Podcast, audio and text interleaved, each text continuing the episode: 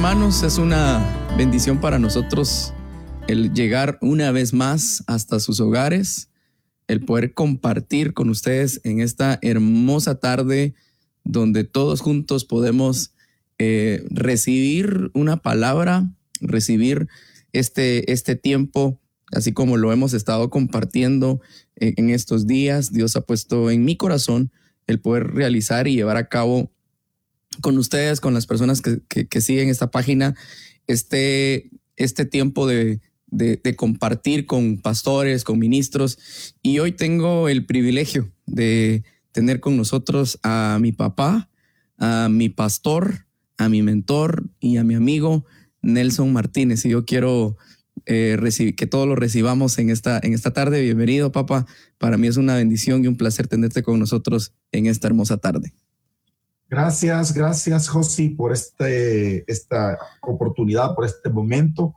He estado monitoreando a mis antecesores, primero hermano César Flores, pastor general allá en, en Estados Unidos, de Norteamérica, y también a mi gran amigo Raulito Pérez, que de verdad nos bendijo, eh, nos bendijeron ambos con esa plática tan interesante. Decía yo que algo que tú hablabas con el pastor César era cómo aprovechar esta, esta oportunidad de las puertas que Dios ha abierto para llevar la palabra y creo que es un buen momento. Así es que de verdad muy contento, José, por esto que Dios puso en tu corazón y creo que este, cada invitado traerá una temática muy interesante y será de mucha bendición a todos los que nos escuchan. Pues yo quiero darte gracias, de verdad, gracias por, por apartar este tiempo, gracias por por permitirte eh, eh, tener la, oportunidad de tenerte con nosotros.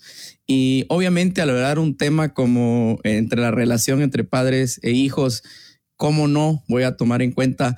Uh, primero, lo mencioné al principio, eh, mi papá tiene función de, de, papá, primero. En segundo, como pastor, amigo, mentor y todos los ejemplos que he podido tener acerca de él y yo sé que para muchas personas también Él ha sido eh, una persona que los ha instruido en su camino espiritual. Y pues hablar acerca de la relación entre los padres e hijos, eh, yo sé que en, este tiempo ah, hemos mencionado acerca de, cómo la tecnología ha avanzado, de cómo, de cómo tenemos tantos recursos hoy en día, recursos que nos acercan a personas que tenemos lejos pero nos alejan de personas que tenemos cerca. O sea, no es, o sea las cosas que, están, que tenemos, como una tablet, como el Internet, eh, eh, obviamente nos acerca a aquellas personas que están bastante lejos de nosotros, pero estamos en una mesa, estamos sentados en una sala y cada quien con su teléfono. Entonces nos aleja de las personas que, que tenemos cerca. Eh, yo creo que has pegado en el punto. Este, realmente hemos llegado y estamos llegando a, esta, este tipo de, aprovechar estos recursos, como tú lo decías, que de alguna manera voy a, quizás hablar, hablarlo con todo el respeto de, todos, que todos se merecen, pero de alguna manera eh, nos han entontecido, es decir, porque nos han llevado a un punto en el cual este, si bien es cierto, le hemos sacado provecho, pero también, como tú lo decías, en lugar de acercarnos, nos han distanciado y es una de las cosas que se mira eh, a veces en cualquier lugar, en las mesas, cuando está la comida, en los restaurantes, en cualquier lugar, todos están muy eh, inmersos con sus teléfonos, con sus tablets, pero pues lejos de su familia. Y creo que este es un buen punto y creo que llegar hoy con, a través de este medio y poder este, tocar el corazón de todas las personas que puedan sintonizarnos y escucharnos es bien importante hacerlo. El punto que, que, estamos hablando, obviamente, de mejorar la relación que tenemos entre, entre padres e hijos y que los padres hoy pues puedan, eh, en este tiempo que están en casa, eh, y lo, lo, hablábamos tanto con, con Raúl el día de ayer, en este tiempo pues que la familia puede compartir eh, y pueden estar, dedicarse ese tiempo, que sea un tiempo para unirnos, que no sea un tiempo para entrar en controversia, que no sea un tiempo para, para entrar en, discordia y en problemas, sino que al contrario, que pueda ser un tiempo para que como familia se puedan restablecer lazos que se han perdido. Eh, arreglar aquellas cosas que se han deteriorado entre la misma relación de familia y que aquellas ah, asperezas que se han dado en algún momento se puedan mejorar. O sea, mientras más comunión se tengan con familia, que puedan tener ese tipo de convivencia y aprovechar este tiempo y estas circunstancias que se nos ha dado de estar en casa para que de esa manera poder vincular y acercarnos nuevamente a la familia. Bueno, esto que tú decías con relación a, aprovechar este momento de, de estar en casa, eh, lo paradójico, y es lo que se escucha en el ambiente, es que como que la convivencia extrema a la que no estamos acostumbrados está trayendo ciertos conflictos en, el mundo, en el mundo, es decir, no solamente por ahí de una manera esporádica, sino ah, están llegando a puntos muy extremos, y esto es que todavía falta mucho de cuarentena como alguien dijo, de cincuentena o de ochentena. ya no son 40 días. Ajá, entonces este, creo que, que, es de saber aprovechar este momento y, dar espacio, dejar, dejar, dejar, darle un tiempo al Señor para, para que nos trabaje y podamos eh, eh, aprovechar, porque sí, yo creo que eh, todo este tipo de tecnología moderna eh, nos ha llevado a muchos grandes y altos niveles eh, dentro de la sociedad, pero también nos ha distanciado. Ahora que tenemos la oportunidad de compartir, de convivir, es donde realmente tenemos que, hacer algo para, para, aprovechar este tiempo. Amén. Eh, hice referencia siempre en las publicaciones que tengo, les comparto parte de lo que vamos a estar hablando. Y el primer versículo del que yo quisiera que pudiéramos tocar es lo que dice Malaquías capítulo 4, versículo número 6. Y habla diciendo, Él hará volver el corazón de los padres hacia los hijos y el corazón de los hijos hacia los padres. No sea que yo venga y hiera la tierra con maldición. Esa es una palabra donde eh, estaba haciendo referencia a Elías y acá en este instante me gustaría que habláramos que en este tiempo, ¿por qué es tan necesario que el corazón de los padres se vuelva hacia los hijos. ¿Y por qué? Y tú desde el punto de vista, papá, como pastor, ¿por qué crees que la Biblia nos está haciendo esta referencia, que el corazón de los padres regresen y, retomen el camino de sus hijos? Este, estaba viendo acá, precisamente estaba acá buscando el pasaje en la Biblia de Malaquías, capítulo 4, versículo 6, y textualmente dice, Él hará volver el corazón de los padres hacia los hijos, pero luego dice, y el corazón de los hijos hacia los padres. O sea, que yo venga y a la tierra con maldición. Eh, yo creo que este pasaje, exactamente, José, nos habla de, de cómo viene juicio para la tierra y dentro de, de, ese juicio que viene sobre la tierra, eh, encuentra a una sociedad totalmente distorsionada. Y esta distorsión, yo creo que definitivamente abarca no solamente a los padres, sino que también abarca a los hijos. A los hijos, claro que sí. Exactamente. Y es este, esto ha traído, como ya dije, distorsión, conflicto, y, pues obviamente hay dos actitudes en, en, ambos, tanto en el padre como en el hijo, porque ahí es donde se radica todo. Tenemos una sociedad muy controversial, muy complicada, muy llena de, de, vamos a decirlo así, de criterios propios y personales. Y creo que tanto los padres como los hijos no, no, no hemos acostumbrado esa, ese acercamiento que realmente debe de haber entre un padre y un hijo. Entonces, eh, yo considero que todo es porque se ha roto los principios de la palabra de Dios. el padre, por su lado, toma su accionar y es herido y es afectado por hijos soberbios, rebeldes, malcriados. ¿Y qué más podríamos agregar?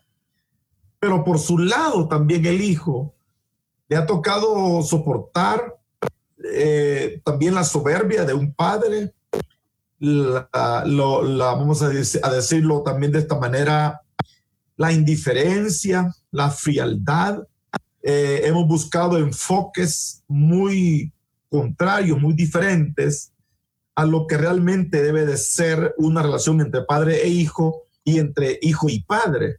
Entonces, prácticamente este pasaje nos habla de una, de una reconciliación que debe de haber entre padre e hijo y un reconocimiento de aquellos defectos y errores que como padres o como hijos podemos tener. Hemos tenido exactamente. Porque la pregunta tuya es, ¿qué significa volver eh, el corazón, el corazón padre hacia su hijo? Y entonces, eh, te repito, como se ha perdido esa ternura, ese cariño, es una relación muy fría, realmente muy fría. Más que todo es por, por, un compromiso, una, digamos, un cumplimiento de responsabilidades, por decir, el papá dice, yo te doy de vestir, yo te doy de, comer, te mantengo. Te pago estudio, eh, ya cumplí con ser padre, pero no existe ese acercamiento de abrazo, de cariño, de beso, inclusive, aunque hoy pues eh, dicen que no se puede, pero, pero creo yo que este, eso es lo que ha afectado, eh, por un lado, los muchachos en su rollo o los hijos en su, en su círculo, han caído en un círculo, se han entregado, yo creo que se han entregado más ambos a sus propios círculos de amistad que poder convivir y compartir de una manera realmente de tener un vínculo cercano, claro. Exactamente. Pero para mí, para mí eso de, de, volver el corazón hacia su hijo realmente es, es, es dar ese tiempo, dar, dar ese, ese, amor sincero, dar todo lo que un padre debe ser capaz de dar por su hijo, a su misma vida. Pero ahí abarca el tiempo, abarca la, la comunicación, abarca la relación, no solamente las responsabilidades. Y en, otros puntos este, va más extremo, porque los padres también han perdido hasta las responsabilidades. Entonces, todo ese tipo de situaciones que a veces han traído heridas, han traído palabras, como dice la Biblia, golpes de espada, que han impactado el corazón de los hijos. Exacto. Y deteriorado la relación. de eso, Aparte de eso, el daño que causa cuando la misma pareja, padre y madre, tienen confrontaciones y tienen una relación fría, todo eso como que lo va acumulando y lo va guardando el corazón del hijo. Y volverse el corazón del hijo, en este caso, como padre, es poder eh, tomar ese lugar de acercamiento, de afecto, de cariño, de ejemplo, de modelo eh, de mentor, como tú lo decías, este, hacia sus hijos y poder, este, ¿qué te digo? Tratar de cambiar el corazón de padre hacia los hijos, pero también el corazón de los hijos hacia los padres. Entonces, es una, una, vamos a decir, son dos vías que se deben de tomar claro. y qué es lo que, lo que debe de, para que esto funcione. Pero pienso que aunque sean dos vías, yo creo que todo radica desde un punto principal, porque al momento de que nosotros entendemos que Dios es el centro de nuestro hogar y es el centro de nuestra familia. Porque si tenemos una buena relación, o sea, eh, eh, según el rol o el papel que nosotros tengamos en este tiempo, ya sea como padres o como hijos, entendiendo que si tenemos una buena relación con Dios, o sea, si tenemos esa cercanía, si los padres tienen esa, esa relación y es una familia cristocéntrica, obviamente Dios te guía, te enseña, te capacita a ser un buen padre. Pero también como hijo, al mantener una relación cercana, directa y concreta con Dios, esto mismo fortalece tu vida y hace que, ciertas cosas en tu vida, las cosas malas que como todos los seres humanos tenemos, mal carácter, falta de, consideración, que no somos pacientes, o sea, todos esos defectos que como cualquier ser humano puede tener, definitivamente lo único que puede hacer y sensibilizar nuestro corazón es nuestra entrega a Dios. Yo creo que ese es el punto principal, porque un corazón de un padre no se puede volver a sus hijos y los hijos no se pueden volver al padre si ni siquiera tienen una buena relación con Dios. Exactamente. Allí has tocado el punto principal. Y fíjate que para mí que son dos facetas. Una, eh, faceta, dijo mi amigo. Una el que las personas que todavía no conocen nada de Dios, las personas que todavía no le han entregado su corazón a Cristo. Y la segunda, las personas que nos hemos entregado a Cristo, pero no hemos logrado evidenciar el control de Dios sobre nosotros. El llamado del Señor es que andemos en el Espíritu. Porque toda reacción de soberbia, de altivez, de enojo, de rebeldía, de gritería, de, todo, eso que menciona la palabra en Gálatas, los, dice que la, carne, la obra de la carne es, es eso, ¿no? Nos lleva al, al adulterio, a la inmundicia, a la fornicación, a los pleitos, a los celos, a los gritos, a las contiendas, y, luego dice que el fruto del Espíritu es, y menciona los famosos frutos, eh, más bien dicho, el fruto, no dice los frutos. El fruto del Espíritu. Empezamos el pasaje porque dice el fruto del Espíritu, es decir, están implícitos ahí los nueve, los nueve elementos que mencionamos, eh, el amor, el gozo, la paz, la paciencia, la benignidad, la bondad, la fe, la mansedumbre y la templanza. Entonces yo creo que, más que todo es un gobierno del Espíritu Santo en la persona, que es la que nos va a dar huir y la que nos va a hacer andar en el gozo, porque a veces, Josías, a veces el detalle está en que una persona eh, puede andar, tener amor, pero entonces, pero porque está triste. El antónimo del gozo, ¿no? Eh, si, el, si, el, Espíritu Santo te tiene que dar gozo. Y, todo ese tipo de, de, de, acciones en las personas, padre e hijos, pues te genera un ambiente que no es el que... El, que, el, adecuado. El que realmente se quisiera.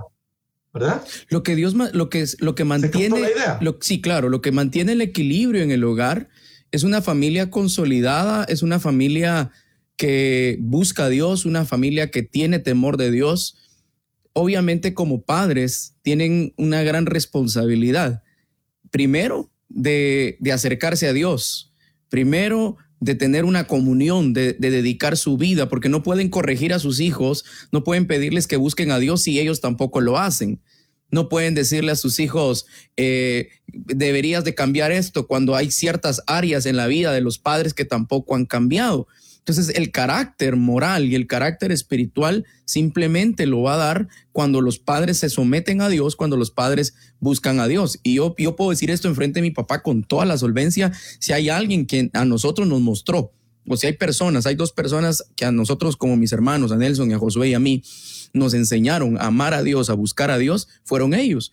Entonces, como, como padres, definitivamente ellos tienen que mostrar un, acercamiento a Dios, una vida de entrega a Dios, una vida de servicio. ejemplo, porque a veces los padres también son luz en la iglesia, son luz en la calle, pero en la casa demuestran otra cosa. Entonces, obviamente, cuando mantienen una integridad cristiana, tanto en el hogar como en, la casa, en la familia, en el matrimonio, una lealtad, una integridad en su vida y en su condición. O sea, yo puedo decir fielmente, yo nunca vi a mi papá golpear a, mi mamá, yo nunca vi a mi papá eh, llegar y hacer cualquier tipo de, desplante y alzar la voz y gritar. O sea, el ejemplo de padre que yo puedo tener es un padre íntegro que ama a Dios y que se esforzó para que nosotros pudiéramos conocer también a Dios. Entonces, el punto principal que yo quisiera en esta tarde compartir, o sea, padres de familia, eh, obviamente necesitan ser un ejemplo de vida cristiana para sus hijos, para que sus hijos ellos puedan también crecer en un ambiente cristiano, fortalecer los vínculos espirituales, fortalecer nuestra cercanía hacia Dios y de esa manera fomentar un crecimiento espiritual para que como hogar juntos puedan buscar al Señor y que el corazón de los padres se vuelvan a los hijos y que los y el corazón de los hijos se vuelvan a los padres. Me gustaría hacer referencia también a lo que dice Lucas capítulo número 1, versículo 17, que habla que la ira o él irá delante de él con el espíritu y el poder de Elías para hacer volver los corazones de los padres a los hijos. Y escuchen cómo dice Lucas, hace referencia también a lo que habla Malaquías y dice, y de los rebeldes a la prudencia de los justos para preparar al pueblo del Señor bien dispuesto. O sea, esto está hablando de una etapa, está hablando de una época y en este tiempo específicamente, qué bueno fuera que las relaciones entre padres e hijos se volvieran a restablecer. Hay personas que han perdido contacto, que llevan días, meses, años sin hablar con sus hijos y, o viceversa, porque a pesar de todo, aunque los padres muchas veces puedan tener defectos, y yo quiero que, que prestemos mucha atención a esto, aunque los padres puedan cometer errores, lo que la palabra de Dios nos demanda es que los honremos a pesar de las faltas o errores que puedan tener. Y yo quisiera de verdad que, que hoy pudiéramos comprender, porque a veces nosotros no honramos a nuestros padres porque decimos, pero es que él no tiene el carácter ni espiritual ni moral, nos ha fallado, ha hecho ciertas cosas, nos ha defraudado, pero sin importar a veces los errores que los padres puedan cometer, el mandato que Dios nos da y es uno de los mandamientos, es de honrar a nuestros padres para que nos vaya bien y tengamos larga vida. ¿Por qué es tan importante, papá, en este tiempo que la familia pueda retomar y reconciliar aquellos lazos que se han perdido y que, se han roto entre los lazos familiares? Yo creo, sí, que una de las cosas ha afectado, y voy a llegar al ámbito, voy a decirlo de esta manera, religioso, y es que la palabra tiene que, la palabra tiene que ponerse en, práctica. Es decir, ahí, si yo soy una persona que ora, porque fíjate que puede darse, puede darse, tú decías esto, lo mencionabas, nosotros les enseñamos a ustedes a orar, a ayunar, a buscar de la, palabra, inclusive les enseñamos a diezmar, les enseñamos a, a congregarnos, a, a eh, servir. Lo aprendieron, sí, lo aprendieron de nosotros y les enseñamos a cómo vivir en un, en un matrimonio sin estar en, en conflicto, en pleitos, en gritos. Pero yo creo que uno de los problemas grandes que todo cristiano tenemos es que la palabra de Dios realmente te lleva a que la acciones. A una vida práctica. Si yo vengo del mundo, pues sí, porque vengo del mundo con amargura. Vengo del mundo con amargura. Vengo del mundo eh, de traer tantas situaciones a la vida. Pero llegas a la vida cristiana y tenés que poner en práctica lo que la palabra de Dios te dice. Ese es el punto. Claro. Si, si no pones en práctica lo que la palabra de Dios te dice, eh, por ejemplo, si dice que andes gozoso, ¿qué, es lo que te dice la, palabra, la Biblia? ¿Cuál es el llamado que Dios te hace en la palabra? Pablo lo dice, andad siempre, gozosos. Gozosos. Es lo que te dice la palabra de Dios. Andad siempre gozosos. Entonces, si nosotros andamos en el gozo de Dios, alegres, ¿verdad? Este, si te dice la Biblia que el fruto del Espíritu es que seas manso, no es que, que respondas como a veces el Padre lo hace, de manera prepotente, porque a veces el papá de manera prepotente dice, se va a hacer así porque yo quiero, e impone. Pero entonces viene el hijo y le, no, y le contesta, ya sé, pero también va en un, en un tono que hiere. Entonces yo creo que eh, el problema ha estado en los cristianos que no hemos tenido el carácter de accionar la palabra. Se, se dice que seas humilde, uno, la gente dice, hazme humilde, Padre, hazme humilde. no hay que decirle hazme humilde. Mejor hay que tener acciones de humildad. Y ese es el asunto. Hay que tener acciones de humildad y sencillamente hay que hacer lo que, lo que la palabra del Señor nos dice que hagamos. Que para mí, ¿qué ha sido el, el, el, detalle? El detalle, si uno puede ser amable, si uno puede, si uno quiere entrar, primero conoces a Dios, entonces conocerlo de verdad. Dios en sí, dice la Biblia, es amor. Eh, es, él es la fuente del amor. Entonces, eh, toda la bondad, toda la generosidad, toda la amabilidad, todos esos gestos, porque yo creo que para, para que el corazón del Padre se vuelva al Hijo, y digo, y el, el Hijo se vuelva al Padre, Sencillamente está, en primer lugar, volverse a Dios Amén. y volvernos en obediencia a lo que la palabra de Dios dice. Amén. Yo creo que hemos llegado a, algo concreto y hemos llegado a una conclusión en este momento, que no puede haber una, una, una reconciliación entre padres e hijos si no hay una reconciliación primero con Dios, si no tenemos primero una buena relación, una buena relación con Dios. Alguien nos pregunta acá y dice, pero ¿y qué hay con aquellas personas que son siervos de Dios, que dedican tiempo a la relación, que dedican, perdón, que son, que son cristianos, que se dedican solamente a servir y a la obra, pero tienen poca relación con la familia?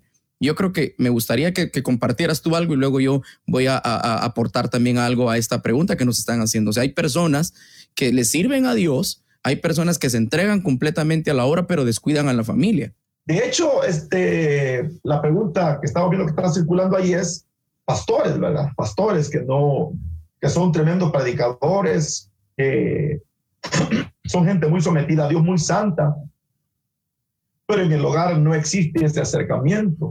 Yo creo que esta es una batalla que todo cristiano debe de tener, porque uno, uno, y esto va orientado a todos los servidores que nos sintonizan, porque no solamente pastores, a veces en el, en el círculo de trabajo que nosotros manejamos, por ejemplo en nuestro ámbito, líderes de grupos familiares, supervisores, servidores de pastores, pastores, sí, gente que está en ese nivel que enseña, ¿verdad? Y, ahí metemos también a los demás servidores con otros privilegios en las iglesias. Pero somos, bien dice el dicho, candil de la calle y oscuridad de la casa. O sea, somos muy amables eh, allá en la, en, la, en la calle, con la hermanita, con el hermanito, con aquel, con el otro. Les vamos a dejar, les atendemos, les cuidamos. Pero descuidamos nuestro Pero cuando digamos, exactamente, porque no hay un tiempo, no hay espacio, eh, yo le compartía a uno de nuestros pastores hoy, hermano Edgar Aceitún, nos platicábamos y le decía, eh, me toca ir a caminar con, con mis hijos y, a los perritos, porque dejamos un tiempito para ir a caminar, porque si no, eh, hasta donde se pueda, mientras, mientras no haya todavía aquí el toque de queda. Sí. Pero ese tipo de, convivencia, de compartir, es tan importante, ¿no? Pero yo creo que ahí está el detalle, ¿no? Que, que nos hemos pensado que a Dios por darle todo lo mejor a Dios en, un falso concepto. Para mí que es un falso concepto, porque darle lo mejor a Dios es también darle nuestra familia a Dios. Amén. Pero a, nuestra, familia a Dios es, es decir, te doy tu tiempo, comparto, convivo, eh, te atiendo eh, en mis posibilidades, porque yo me acuerdo con ustedes, cuando nosotros a veces en algún momento no teníamos ni qué comer y nos íbamos a un parque, me recuerdo, tanto allá en El Salvador como acá en Guatemala. Sí. Nos íbamos a, aquí en Guatemala nos íbamos al autódromo. como ustedes pequeñitos. No, se llama el hipódromo del norte, papá. Perdón, el hipódromo. El, autódromo, el, autódromo, el autódromo era donde yo iba a correr carros, eso es diferente.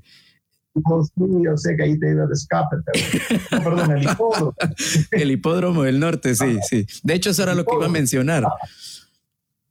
Ahí nos íbamos y este, nosotros sentados con tu mamita en una banca, en una butaca, y ustedes corriendo. Mm, dinero no llevábamos, puros tortos y comprábamos. Y nos compartíamos una bicicleta con, con, con, con, Nelson al mismo tiempo, o sea, dábamos una vuelta y, y luego... Sí. Exacto, nos íbamos, nos íbamos, me recuerdo aquí a Peri Roosevelt, ahí se lo dije bien, nos íbamos a Peri Roosevelt y yo me acuerdo que lo subía a una, a los juegos mecánicos y mientras los, los encargados no me veían, yo las movía, porque no les no Bueno, esas cosas tal vez ni siquiera me acuerdo yo. No, no te acordás. No tenía monedas, algunas que otras le puse, pero luego lo subía y yo lo movía y ustedes como que estaban... O sea, no es cuestión de que, de que diga, es que no tengo recursos, es cuestión de entender que la familia hay que, hay, hay que darle. Yo, yo estoy muy consciente ya ustedes son viejos, no, perdón, ya son mayores de edad. bueno, sí, también, también. Eh, y, ustedes pueden, pueden decir que aplicamos esto, hemos servido con todo nuestro corazón y nuestra vida al Señor, pero hemos dado lo mejor para, también para nuestra familia. Entonces, para nosotros eso es muy importante. Si, hay algo que yo, yo tengo muy en claro y es esa calidad de tiempo que mi papá nos dio porque a veces como padres piensan que por darles todo lo que los hijos quieren, ya con eso les están mostrando su calidad de amor y realmente al fin y al cabo no es que tanto te dan o las cosas que te dan, sino realmente el tiempo valioso que, puedan estar y compartir. Yo, yo no olvido, me acuerdo que dedicábamos algunos sábados por la tarde para irnos ahí al, no, por la mañana, porque obviamente en la tarde mi papá y mi mamá dedicaban el tiempo para, para ir a hacer grupos familiares o reuniones de discipulado. Recuerdo que las mañanas nos íbamos a ese, a ese lugar, ese parque, está en la zona 2, en la ciudad de Guatemala, se llama el Hipódromo del Norte, y ahí hay un parque donde la gente podía ir con bicicleta. Hola Nelson, ¿cómo estás? Hola. y nos íbamos en bicicleta. En ese tiempo todavía no había nacido Josu y con Nelson nos compartíamos una, una bicicleta, pero yo recuerdo perfectamente que después regresábamos a casa, almorzamos juntos, probablemente nosotros, sin tener en cuenta las eh, necesidades que, hola Josu, que como, como padres a veces tienen. Y es que a veces nosotros como hijos ni siquiera nos damos cuenta de las penas o de las luchas que los padres hacen y nosotros no, no, no dedicamos el tiempo ni para valorar ni para agradecer lo que nuestros padres han hecho por nosotros. Entonces yo quiero que hoy comprendamos una cosa y es que ese tiempo de calidad que como padres pueden dar a nosotros como hijos nos sirven, nos toca, nos bendice y marca la vida porque hasta el día de hoy, 31 años después, yo puedo decir hoy en este tiempo, en el año 2020, aún no olvido ese tiempo que mis papás me dedicaron, pero eso es cosa, porque a veces por dedicarle tanto tiempo a la familia descuidamos también la iglesia. Y yo quiero hablar de, tres cosas. Hay, hay algo que, que yo he aprendido de mis papás y es que en primer lugar está Dios. ¿Verdad, papá? En primer lugar está Dios. En, en segundo lugar, la familia. Esto es bien importante. Y en tercer lugar, la iglesia. O sea, estos tres puntos para mí son básicos. Que en mi vida, en cualquier cosa que yo haga, es Dios. La segunda es mi familia. Y en tercer lugar está la iglesia. Por lo tanto, yo creo que como familia, cuando nos disponemos juntos a buscar a Dios, cumplimos las responsabilidades que cada uno de nosotros tiene en el hogar. Obviamente la familia y el rol y el ejercicio y la dinámica que hay entre el hogar, obviamente fluye para bien. Yo quiero leer eh, en Efesios capítulo 6, versículo número 4, porque yo quiero que mi papá hable acerca de esto, de la responsabilidad de los padres. Dice Efesios 6, capítulo capítulo 6 y verso 4, y vosotros padres no provoquéis a ira a vuestros hijos, sino criadlos en disciplina y amonestación del Señor. Me gustaría que mi papá hablara y desglosara este versículo y él pudiera compartirnos su análisis con relación a este versículo de Efesios 6, 4. Es bien importante que cuando hablamos acá, obviamente este pasaje nos lleva de ese accionar eh, impositivo, agresivo de un padre hacia sus hijos. Y, quiero que pensemos por un momento en que los hijos, los hijos, y yo creo que aquí tenemos un detalle muy extremo de pensamiento, y es en el caso de, en caso de los pastores, ¿no?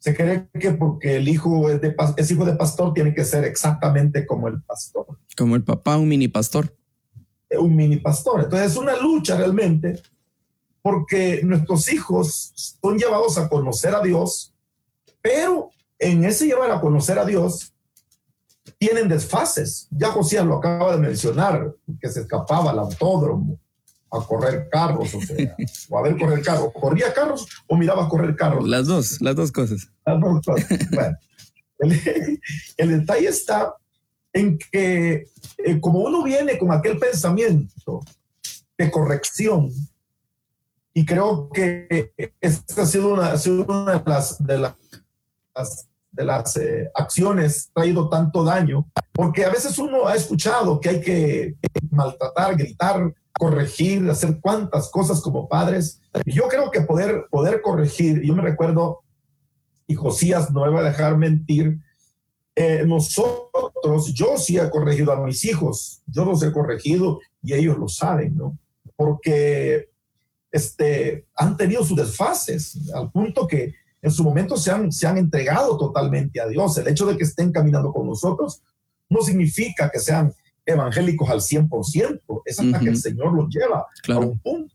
Dichosos los padres, aquellos pastores y todos los padres que sus hijos nunca se han apartado del Señor o nunca les han descubierto o nunca les han dicho las barbaridades que han hecho, ¿no? Porque cada persona tiene que tener su propio encuentro personal. Amén. Sin embargo, nosotros, yo fui aprendiendo a corregir. Yo fui aprendiendo eh, a corregir y, y Josías se acordará que, por ejemplo, yo daba tres, permitía tres, tres faltas. La primera, la corrección era verbal y trataba de no hacerlo con ira. La segunda, la corrección también era verbal. Es decir, ya te lo dije, te advertí. La tercera, la corrección era con la regla, o con una maderita que yo tenía, o con el cinturón, con el cinto. Y pues de esa manera los corregía. Decía, nunca, eh, yo no me acuerdo. Si, y si lo hice, pues este, ustedes sabrán en qué momento lo vamos a platicar. vamos a platicar. No. no, no, jamás, jamás. No, es decir, este, nosotros, yo nunca, nunca, yo no provoqué a ira, dice el pasaje, y vosotros padres no provoquéis a ira a vuestros hijos, pero luego dice, sino criados en disciplina y amonestación del Señor. Nosotros aplicamos la palabra, aplicamos la corrección y aplicamos la palabra.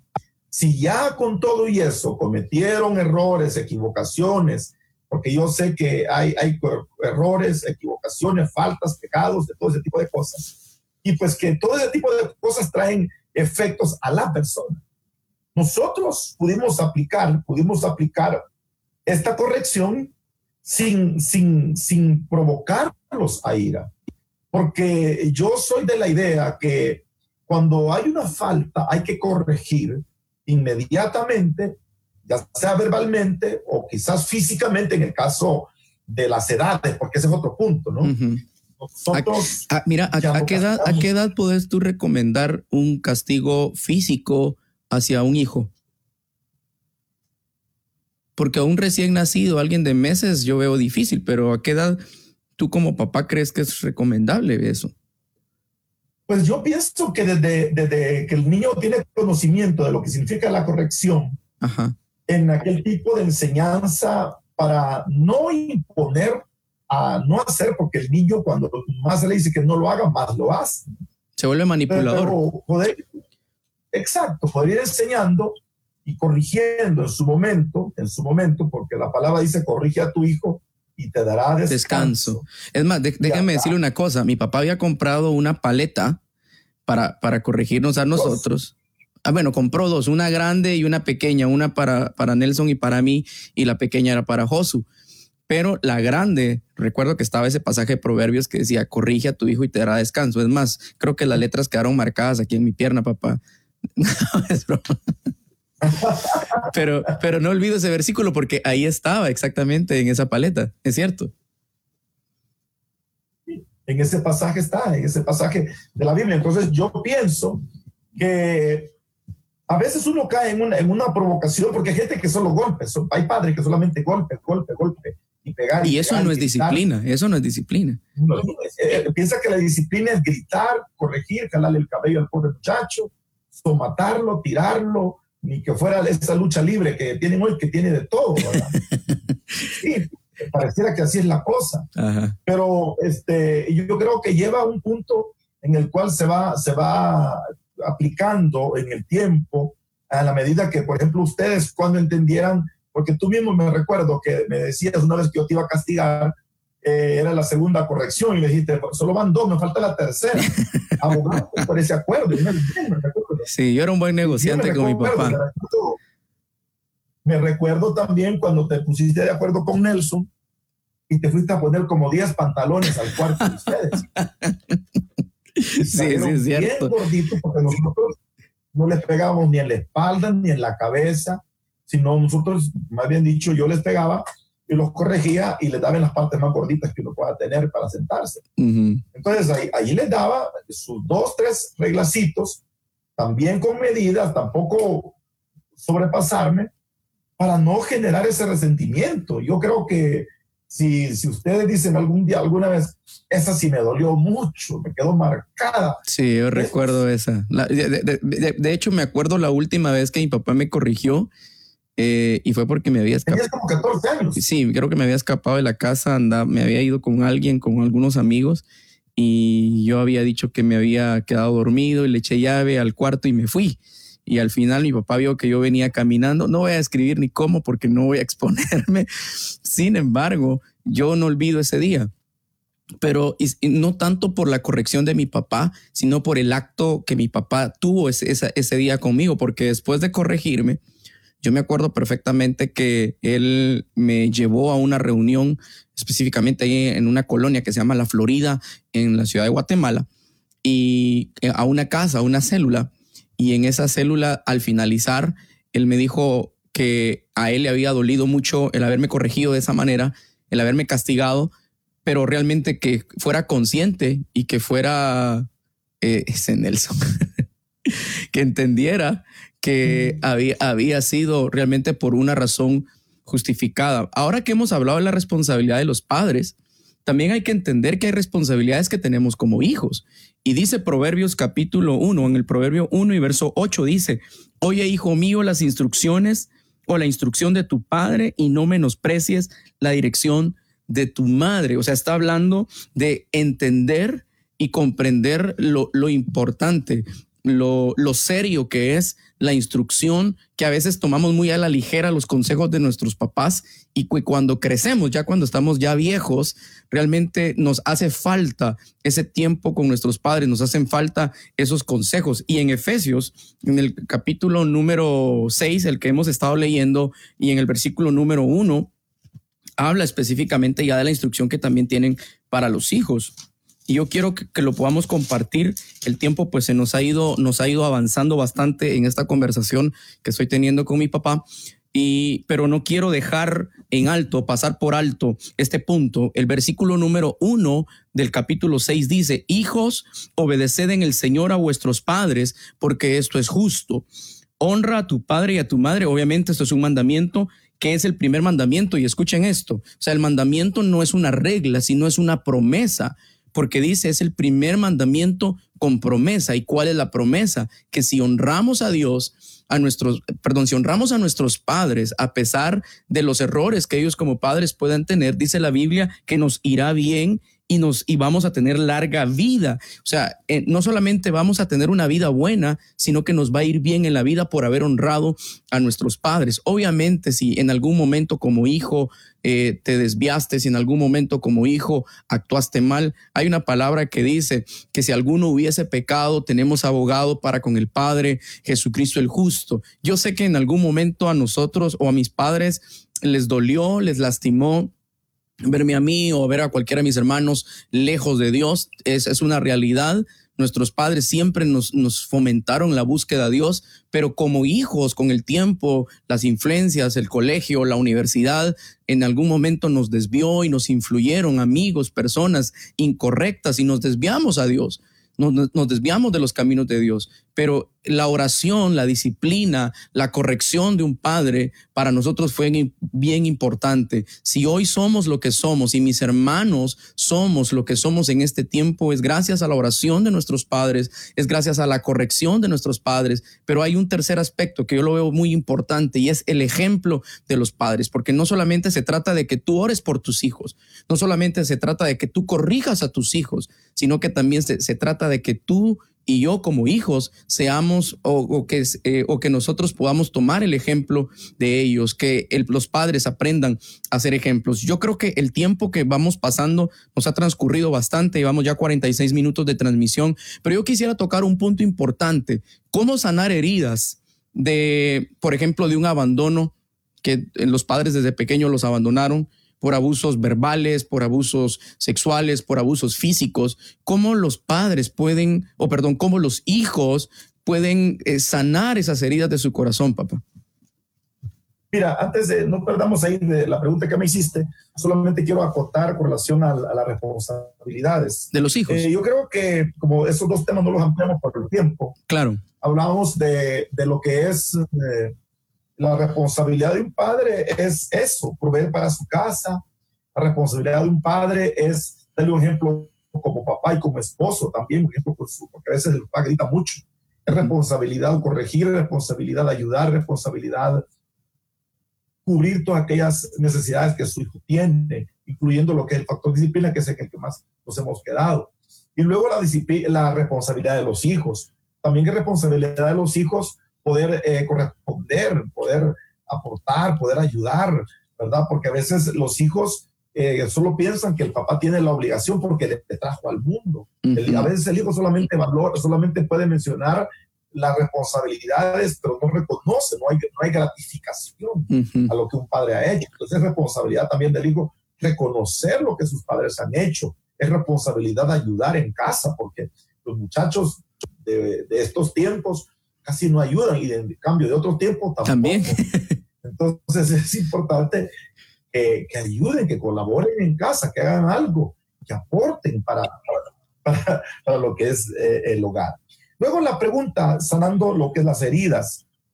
Este es un factor muy, muy vital para, para lo que es el comienzo, el reinicio de una vida bonita como padre e hijo y más que todo también como familia.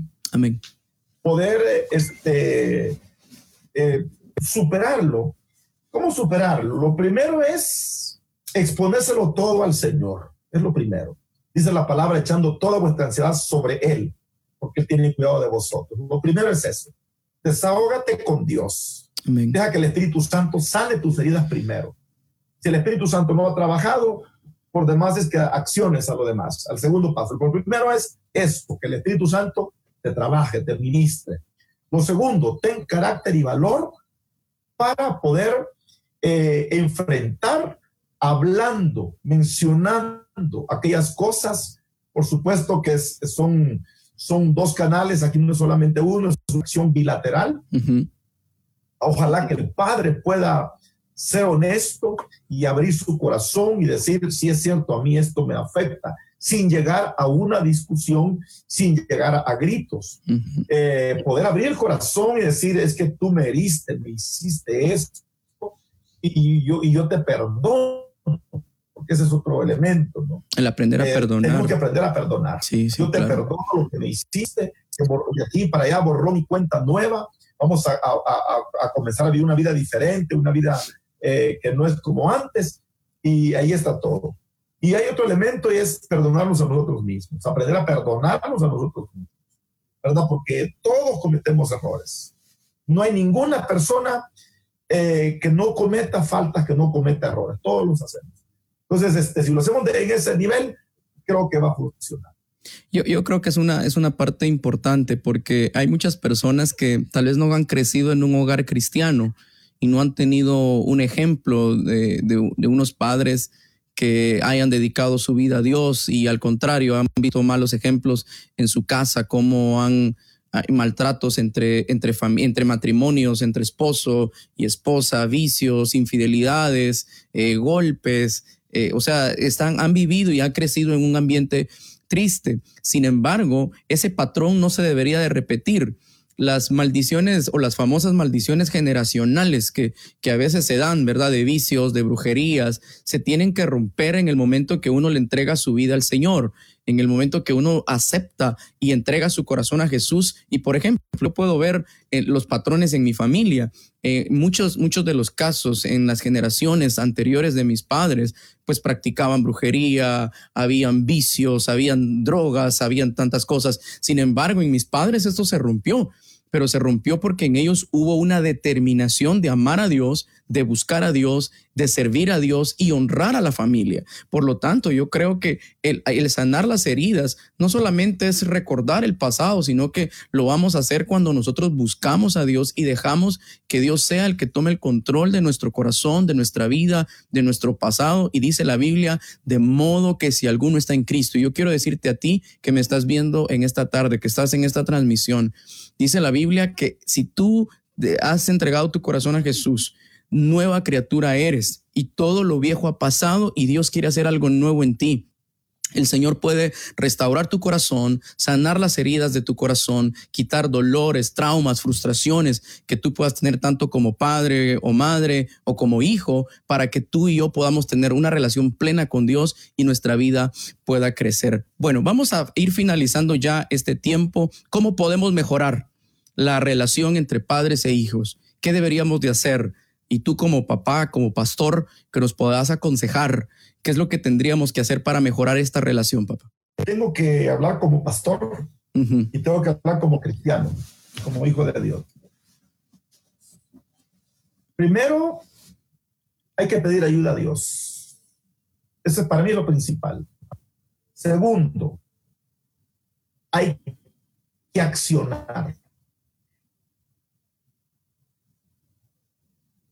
Porque si no va a pasar nada, si yo soy una persona colérica, agresiva, grosera, tacaña, miserable, irresponsable, eh, si yo hiero a las personas, si yo ofendo a las personas, si yo no reconozco dónde está mi punto vulnerable, no, va, no va a haber ningún cambio. Y, luego, pues, dar ese espacio a ponerlo en acción. O sea, ¿cómo puedo mejorar? Tengo que, que, que hacer tiempo. O sea, es cuestión de accionar aquello que, que, que, malo que hacía, dejarlo de hacer y comenzar a hacer lo bueno. Amén. Comenzar a tener mayor relación, mayor comunicación, porque eso es importante, la comunicación es importante, el acercamiento, el poder compartir, quizás en el momento de, de la repulsión, del malestar, no sea quizás el, el, el momento más adecuado tener que corregir, corregir, sino esperar un momento un momento oportuno, apropiado para poder hacerlo. Para mí, es que eso es lo más importante, este, accionar, hacer aquellas cosas que, que no había hecho y cortar aquellas cosas malas que, que, obviamente hice, pero en reconocimiento de que las hice. Eh, si yo lo acciono, eso va a ayudar. Yo creo que tanto padre como hijo debe de poner en práctica estos principios que estamos mencionando. Amén. Eh, el tiempo pues nos ha avanzado, nos están pidiendo una segunda parte, a ver si de repente la próxima semana, papá, tenemos el tiempo. Me, me, ha gustado, creo que ha sido de, de mucha bendición para las personas que están recibiendo este mensaje. Yo quiero en esta tarde públicamente eh, yo sé que también mi mamá, aunque no está presente en la transmisión, pero sé que ella nos está viendo y ha estado siguiendo esta conversación y esta plática que hemos estado teniendo con mi papá. Y yo quiero honrar la vida de ellos públicamente. Quiero dar gracias a Dios por el ejemplo de vida, por el ejemplo de entrega, por el ejemplo de servicio que ellos nos han, nos han enseñado a nosotros y de eso mismo que nosotros tenemos, de eso mismo que ellos nos han enseñado, yo quiero que, que tú también puedas ser parte de esto, que tú también puedas tener este tiempo para dedicarle a tu familia y este ejemplo que, del cual yo estoy hablando y hoy públicamente quiero honrar y bendecir la vida de mis padres y doy gracias a Dios por, porque ellos han, han tomado el tiempo, porque ellos se han dedicado para que nosotros podamos buscar a Dios, para que nos podamos entregar a Dios. Y yo quiero darte gracias, papá, mamá, que son mis pastores también, los honro y los bendigo y les quiero dar gracias por habernos mostrado, por habernos enseñado tanto, por habernos aguantado, por habernos corregido, por habernos aconsejado y hoy pues lo que somos y lo que hemos alcanzado, yo quiero decirlo, primero es gracias a Dios y segundo es gracias al ejemplo que ustedes nos han dado como padres. Te amo mucho, papito. Gracias, Jositas, gracias a Nelson Luis, que quiero agradecer a Dios de verdad en esta misericordia del Señor. Ustedes saben, este Nelson Luis han dado mucho trabajando en la obra de Dios y pues obviamente también de manera secular eh, por Europa, por lugares muy distantes y hoy pues los tenemos acá con nosotros, de verdad, eh, en nombre de, mi esposa María del Carmen, eh, en nombre también de mis hijos, de verdad, este, yo creo que son una bendición también mis hijos, Josi, ustedes, igual creo que tenemos una relación muy, muy linda con mis tres hijos, y eso pues nos bendice y escucharlo de ustedes, de cada uno de ustedes, para nosotros obviamente gratificante y es especial. Yo también los quiero un montón y ustedes lo saben. Amén. Entonces, para finalizar, yo quiero darles gracias a las personas que han estado con nosotros en esta tarde. Eh, recordemos que es un tiempo que, si Dios nos ha permitido llevar esta, esta crisis en la vida que se está llevando a nivel mundial, eh, hay que mejorar la relación entre padres e hijos, que los corazones de los padres se vuelvan a los hijos, se sensibilicen a la necesidad que ellos tienen, recordando que Dios es el centro de nuestra vida y los tres puntos principales, la manera, lo principal y la prioridad que tenemos, primero es Dios en nuestra vida. En segundo lugar nuestra familia. Y en tercer lugar la iglesia, que es un lugar también importante donde nosotros servimos y entregamos nuestro corazón al Señor. Aprovechemos este tiempo, si estamos en casa, para dedicarles este tiempo a la familia, para convivir, si hay que dejar los teléfonos por un lado, si hay que dejar la televisión por un lado y dedicar a tener un tiempo de conversación, de plática, de cercanía y que nuevamente pues la familia y esos lazos se puedan retomar. Recordemos que estamos viviendo los últimos tiempos, los últimos días y pues eh, dice la palabra de Dios que por haberse aumentado la maldad, el amor de muchos se enfriará. No permitamos que el amor entre nuestra familia se enfríe, que el vínculo familiar se, se, se rompa, porque si hay algo que yo les quiero decir y con esto realmente finalizo. Si hay algo, los, las últimas personas que quedan, cuando todos te dejan, primero va a estar Dios siempre ahí.